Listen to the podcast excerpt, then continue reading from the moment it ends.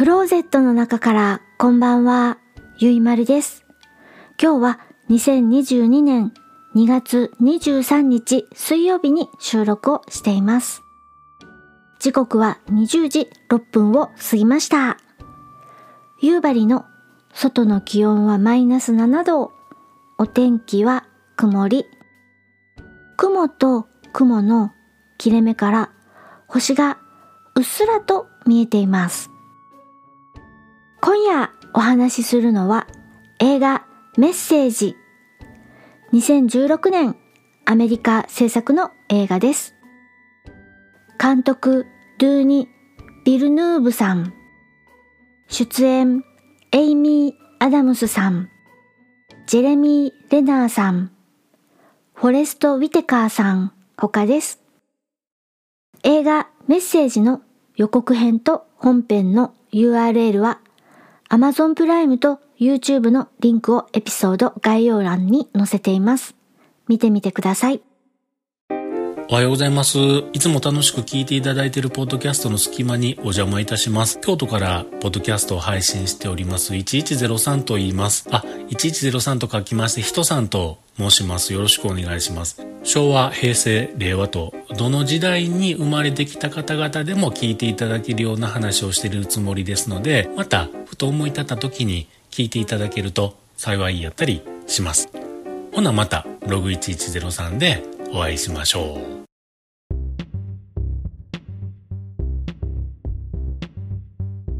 ジャンルは SF です。原作があります。著者、テッド・チャンさん短編小説、あなたの人生の物語です。私は CS ザ・シネマで字幕版を録画をしてみました。話題になっていた映画なので、いつかは見たいなぁと思っていました。ポスターに謎の平べったい物体、笹かまぼこのような、米花、おせんべいのバカ受けのような形状の灰色の物体が描かれていて、主人公と思われる女性とその後ろにホークアイでおなじみのジェレミー・レナーさんがいて、カタカナで映画タイトルメッセージと描かれているビジュアルです。映画メッセージのビジュアルポスターを見た印象は、地球が侵略される話かしら。だったらエイリアンはどんな形状なのかなワクワクするわ。面白そうね。くらいでした。ここで私からのアドバイスなのです。予告編の動画 URL を貼っていて何なのですが、予告編も含めてネットなどで溢れている映画のあらすじとか概要とかは極力見ないで読まないでこの映画メッセージを見てほしいのです。ネットで溢れる映画メッセージの概要はなんだかミスリード誤解を招く表現や判断を誤らせるものが散見されるからです。できるだけ情報を見ないで事前情報を入れずに鑑賞してほしいのです。じゃあ、私は何を語るのよというと、私なりにネタバレしないように注意深く紹介をしたいと思います。映画メッセージあらすじです。ある日、世界各地12カ所に謎の宇宙船が現れます。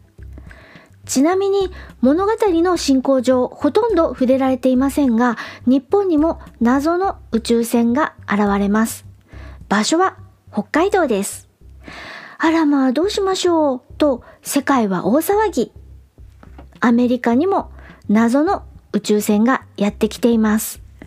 ここでヒロイン、言語学者のルイーズさんのもとに、米軍の大佐、ウィーバーさんがやってきます。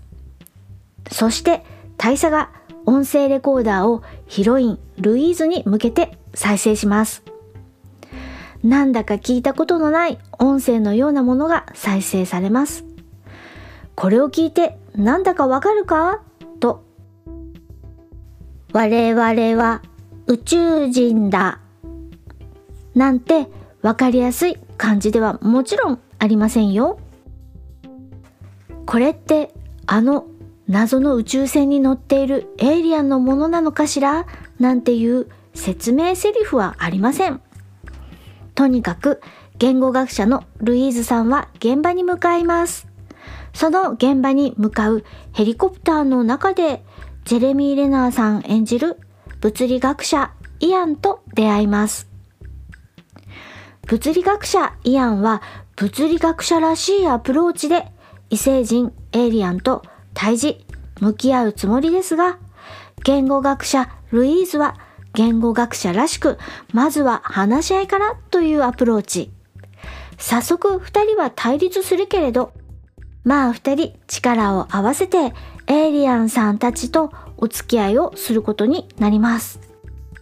アメリカだけではなく他の宇宙船がやってきた12カ国の研究者や政府機関関係者たちはリモートで情報を共有しつつ謎の宇宙船でやってきたエイリアン。